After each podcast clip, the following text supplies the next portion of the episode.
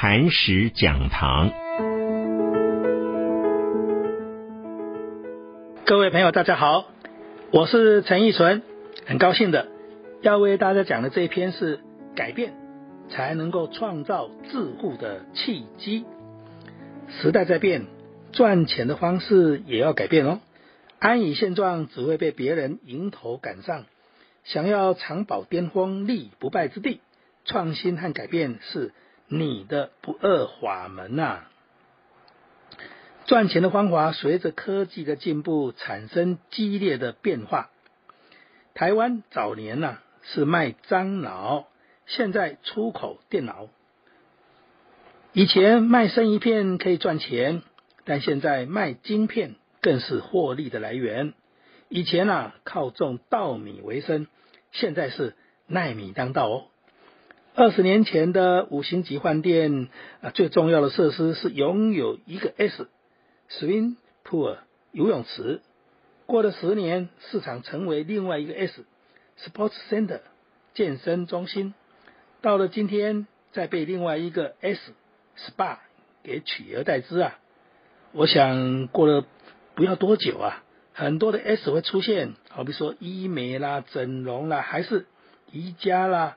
啊，各式各样的 S 都会出现，都会成为另外一个主流哦。那我们来再来看看，现在包括台湾，包括呃整个大陆啊，到处都有咖啡厅了。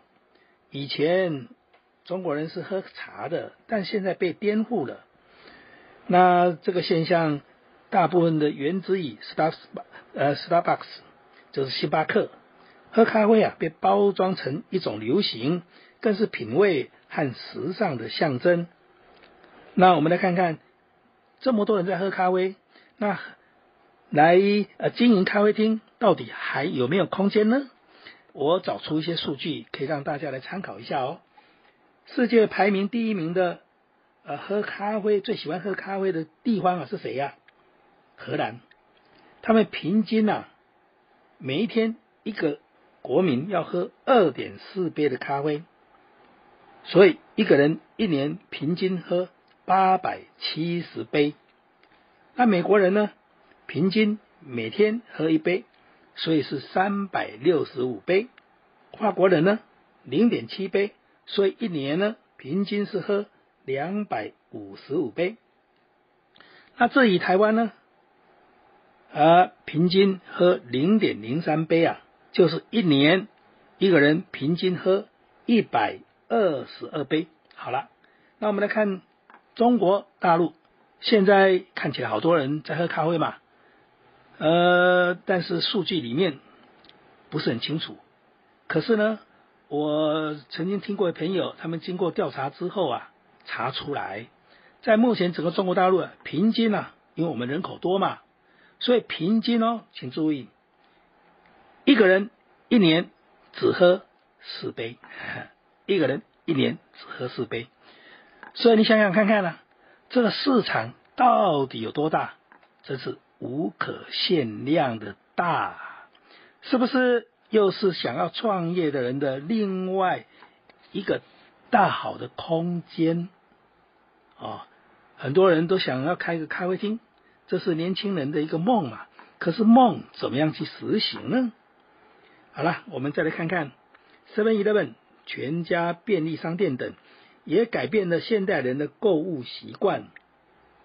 明亮的环境、宽敞的摆设、二十四小时的服务，挥别啊老时代的杂货店，再加上让客户坐下来喝咖啡、聊天的区域，啊即客力增加了不止三成哦。台湾的鼎泰丰为什么成为世界十大餐厅之一啊？为什么外国客人啊到了台湾一定要排队去品尝？不只是他们的食物吸引人，还有他们无微不至的服务啊！光是一个厕所的马桶盖，每次在客人使用完毕之后，都会有服务人员彻底的内外擦拭。卖面食小吃可以做到让人家惊讶的景象。他们真的是有独到之处的，创新是永续的生命力，不改变了就会凋萎啊！任何行业都要呃不断的给予刺激，给予新的灵魂和面貌啊。改变习习惯是创新的重要因素。有一句话说：“穷人习惯不敢要，不敢动。一成不变是不能创造财富的主因呐。敢挑战传统，突破现状，才能够造就成功的机会。反向操作也成为创新的基本因素之一啊。以前的殡葬业叫人家是退避三舍。”但现在生前契约和美丽的花园墓园颠覆了传统的观念，也创造了庞大的商机啊！老人家不再忌讳死亡，甚至主动安排自己的身后事啊！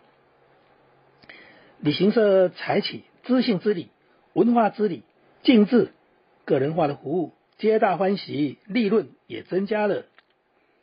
二零一七年，台湾民众啊寿险的投保率啊，已经高达百分之两百六啊！一个人买保险的比例是买二点六张啊！多少人说这个市场饱和了，太竞争了？但是呢，改变诉求，以退休、安养、节税跟重大疾病啊退休的照养为前提呀。客户认为是自残是投资，也是一种个人的保障嘛？哎，反而乐意来参加。台湾人的保费平均每个人支出大概是台币十四万，几乎是占 GDP 的两成啊，是全球的第二名，仅仅略差以开曼群岛啊，数字大的惊人哦。那我们来看看大陆呃这几年来经济大幅度的成长。可是保险就是寿险的投保率还是低啊，顶多是两成。不过啊，随着整个经济快速大幅度的提升，而且加上政府政策的引导，领导人的大声疾呼，大家一定要赶快买个退休养老险来保障自己啊！我想未来的十年是中国大陆的黄金。保险十年呐，这个寿险的提升投保率，不断对民众个人有保障、有尊严，对国家的经济实力有稳定跟提升提升啊，整个一个国家经济结构稳定的一个重大的来源，这是所有人都乐见于整个保险投保的一个最重要的因素啊。可是保险人怎么来诉求呢？怎么样让民众乐意赶快来投保呢？法国的名设计师罗兰他说啊：“I don't design clothes, I design dreams。我不是在设计衣服啊，我在编织梦想。所以你不是在推销，你是要给人家告诉人家未来的蓝图、愿景、美景在在哪里呀？有梦最美。”希望相随，有梦的人，人生才会精彩，才会有活力。人呐，最怕退休之后身体不动，脚也不动啊。有动力的生命才能够创造新的生命，创新，人才永远不会老。在这里祝大家。